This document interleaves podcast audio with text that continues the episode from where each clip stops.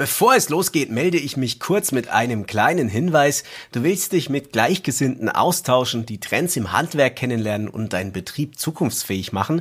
Dann komm zur Zukunft Handwerk, dem Kongress für das Handwerk von 28. Februar bis 1. März in München. Hier dreht sich drei Tage lang alles um Innovation, Vernetzung und Fortschritt im Handwerk für alle Gewerke. Sichere dir direkt dein Ticket unter www.zukunfthandwerk.com. Und jetzt viel Spaß mit der aktuellen Folge.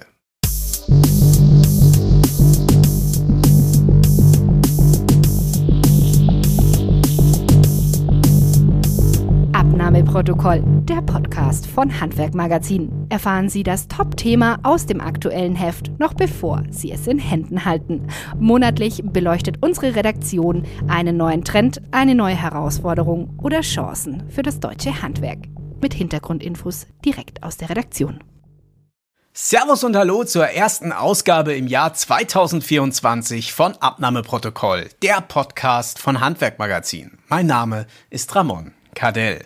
Wir starten gleich mit einer Doppelausgabe für Januar und Februar und das Thema hat es auch gleich in sich, denn es geht ums liebe Geld. Und zwar Geld, das Ihnen als Geschäftsführer ganz persönlich zusteht. Es geht um das Gehalt von Chefinnen und Chefs von GmbHs. Die Bezüge können sich ja ganz unterschiedlich zusammensetzen, etwa aus Gehältern, Beiträgen zur Pensionskasse und Tantiemen. Kurzum, es geht einfach um Ihr ganz persönliches Geld und davon wollen Sie ja sicher nicht zu wenig, aber eben auch nicht zu viel, denn sonst kann schnell das Finanzamt auf der Matte stehen und von einer verdeckten Gewinnausschüttung ausgehen.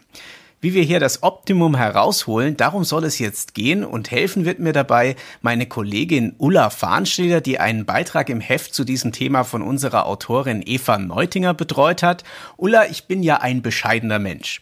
Was passiert denn, wenn ich mir, auch um die Gefahr des Finanzamts zu bannen, zu wenig gönne? Äh, prinzipiell, lieber Ramon, macht das häufig gar keinen Sinn, denn auch GmbH-Chefs, die Anteile an der Gesellschaft halten, sind ja Angestellte. Ihre Geschäftsführerbezüge setzen sie äh, demnach auch als Betriebsausgaben ab und die mindern den Gewinn der Firma. Zahlt sich der Chef nun zu niedrige Bezüge aus, ist automatisch mehr steuerfällig. Man tut quasi indirekt dem Fiskus was Gutes, wenn man hier zu bescheiden agiert. Allerdings, wenn der Betrieb tatsächlich in eine wirtschaftliche Schieflage geraten ist, können niedrigere Bezüge natürlich Sinn machen. Der mhm. ausbezahlte Betrag muss aber dennoch angemessen im Vergleich zur erbrachten Leistung sein. Ein vollständiger Gehaltsverzicht. Die Idee könnte ein GmbH-Geschäftsführer in einer Ausnahmesituation ja durchaus haben, kommt daher nicht in Frage. Dies würde arbeitsvertragliche Regelungen unterlaufen Naheliegender wäre in so einem Fall in einem ersten Schritt auf Sonderzahlungen und Boni zu verzichten. Okay, verstehe. Und Gegenprobe zu meiner Frage vorhin, äh, wenn ich schön ordentlich Geld aus der Firma ziehe, macht das Finanzamt das ja sowieso gleich misstrauisch. Was kann mir denn da drohen? Man sollte tunlichst vermeiden, in den Verdacht der verdeckten Gewinnausschüttung zu geraten. Und das kann natürlich passieren, wenn sich Chefs zu viel Salär genehmigen. Denn, das hatte ich vorhin schon gesagt, damit mindern sie den Gewinn der Firma und es wird weniger steuerfällig. Da Fehler erst Jahre später im Rahmen von Betriebsprüfungen auffliegen, haben Unternehmen dann mit erheblichen Steuernachzahlungen zu rechnen. Das ist nicht nur unangenehm, sondern kann womöglich existenzbedrohend sein. Daher ist Chefs wirklich zu raten, von vornherein korrekt zu agieren. Wie lässt sich denn das vermeiden? Und vielleicht noch wichtiger, wie lässt sich das vermeiden und es sind trotzdem gute und angemessene Bezüge für mich als Chef drin? Ja, zunächst würde ich sagen, die schriftliche Dokumentation ist schon mal sehr wichtig. Es müssen einfach gültige Verträge über die Bezüge vorliegen. Unterjährige Veränderungen sollte man tunlichst vermeiden. Probleme mit der Finanzbehörde sind nämlich immer dann vorprogrammiert, wenn sich die Konditionen geändert haben, der Vertrag aber nicht aktualisiert wurde. Am besten passiert das immer zu Jahresbeginn, um eben diese unterjährige Veränderung zu vermeiden. Und du fragtest, woran man gute angemessene Bezüge fest festmacht. Ja. In der Regel dürfen Werte aus dem oberen Drittel einer strukturierten Vergütungsstudie als Anhaltspunkt herangezogen werden. Unsere Autorin, die Eva Neutinger, hat für den Beitrag etwa Werte aus der BBE Mediastudie zu GmbH Geschäftsführervergütungen 2024 zusammengetragen die übrigens der Bundesfinanzhof als Fremdvergleich für zulässig erklärt hat. Zudem darf bei gut aufgestellten Firmen ein Zuschlag von bis zu 20 Prozent erfolgen.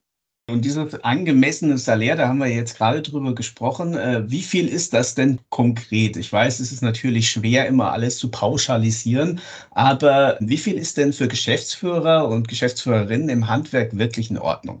Die bereits genannte Studie hat ja ermittelt, dass GmbH-Geschäftsführer im Handwerk durchschnittlich mit 160.809 Euro Jahresgesamtbezügen hantieren. Achtung, in dem genannten Betrag sind Tantiemen und Extras inkludiert. Bei den Jahresfestgehältern beträgt der Durchschnitt im Handwerk 123.551 Euro. Hier liegen zum Beispiel die Elektrohandwerker mit 150.959 Euro ganz vorn. Die Dachdecker wiederum profitieren mit durchschnittlich 56.935 Euro von den höchsten Tantiemen.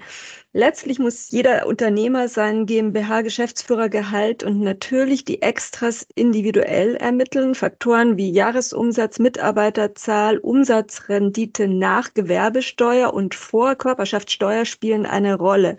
Ein guter Anhaltspunkt könnte etwas sein, sich vorzustellen, man würde einen externen Geschäftsführer beschäftigen. Der Fremdvergleich sollte idealerweise möglich sein. Sehr, sehr spannend. Also dick unterstrichen habe ich mir natürlich den Durchschnittswert von 123.551 Euro. Frage, liegt das Handwerk damit bei den Verdienern eher vorne oder hinten? Das Handwerk, äh, Ramon, liegt eher weiter hinten, wenn man mhm. die Jahresgesamtbezüge verschiedener Wirtschaftszweige vergleicht. Geschäftsführer, Gesamtbezüge, also hier sind die Extras wieder inkludiert, sind mit knapp 240.000 Euro in der Industrie im Durchschnitt deutlich höher. Ebenso im Großhandel und im Dienstleistungssektor. Nur der Einzelhandel kommt noch nach dem Handwerk kommen wir zur Ausgestaltung dieser eher im Vergleich geringeren Bezüge. Ich kann das ja flexibel festlegen, relativ niedriges Gehalt, aber hohe Tantieme, so komme ich doch auch ans Geld. Oder ist das nicht so einfach, wie ich gerade gesagt habe? Du hast recht, Ramon. Ganz so einfach ist es nicht, denn die Finanzämter gehen auch in so einem Fall schnell von verdeckter Gewinnausschüttung aus. Die Tantieme sollte nicht mehr als 25 Prozent der Gesamtvergütung ausmachen und diese wiederum darf 50 Prozent des Jahresüberschusses nicht übersteigen und zwar vor Gewinntantieme und ertragsabhängigen Steuern. Was Chefs auch nicht außer Acht lassen, wie die Gehälter müssen auch die Tantieme samt Rechenweg im Voraus vereinbart werden. Okay, sind wir also wieder beim Thema, also insgesamt beim Thema Vorsicht. Gibt es denn abschließend sogar noch weitere Stolperfallen, bei denen sich meine Steuerberaterin ja kräftig die Haare raufen würde? Ja, durchaus. Da gibt es eine ganze Reihe. Ich kann jetzt nur ein paar mhm. ausführen. Mhm. Bei den Pensionszusagen ist es zum Beispiel so, dass sie nicht erst kurz vor dem Ruhestand vereinbart werden sollten. Auch darf die Rente daraus nicht mehr als 75 Prozent der Aktivbezüge ausmachen. Und natürlich nimmt der Betriebsprüfer weitere Vereinbarungen, und zwar über Bezüge und Tantiemen hinaus ins Visier äh, für Überstundenvergütungen, Pensionszusagen oder Beraterhonorare müssen generell Verträge vorliegen liegen, deren Einhaltung gewährleistet ist. Und kritisch ist es zudem, nicht genommenen Urlaub zum Beispiel ohne schriftliche Vereinbarung durch zusätzliche Gehaltszahlungen abzugelten. Also das sind jetzt ganz viele Gründe, glaube ich, für die Lektüre des Beitrags. Trotzdem nun die Standardfrage, du kennst das schon, in zwei Sätzen. Warum sollte man diesen Beitrag im Heft unbedingt lesen? Ramon, es sind mehr als zwei Sätze, aber gerne. GmbH-Geschäftsführer halten sich an eine Fülle von Regeln, damit sie gegenüber dem Finanzamt nicht negativ auffallen. Manche Spitzfindigkeit der Behörden ist Chefs womöglich gar nicht bewusst. Und in unserem Beitrag gibt es den großen Überblick über mhm. die wichtigsten Fallstricke. Aber nicht nur das. Unsere Autorin Eva Neutinger listet Jahresfestgehälter und Tantiemen nach Branchen auf, sagt, welche Firmenwagen Chefs bevorzugen und welche Gehaltsextras sie beziehen. Nicht zu vergessen, einige interessante Urteile der jüngeren Zeit zum Thema. Schauen Sie unbedingt rein und informieren Sie sich, um nicht bei der nächsten Betriebsprüfung hohe Nachzahlungen zu riskieren. Ja, vielen herzlichen Dank dir, liebe Ulla. Es ist für Nicht-Steuerberater ein komplexes Thema, das gebe ich zu. Aber beim Thema Geld lohnt es sich natürlich mindestens zweimal hinzuschauen. Danke auch an Sie, liebe Zuhörer, fürs Zuhören. Die nächste Folge dieses Podcasts hören Sie dann wie immer wieder in etwa vier Wochen. Bis dahin alles Gute. Starten Sie weiterhin gut ins neue Jahr 2024 und holen Sie gerne das Optimum für sich raus. Das war Abnahmeprotokoll, der Podcast von Handwerkmagazin.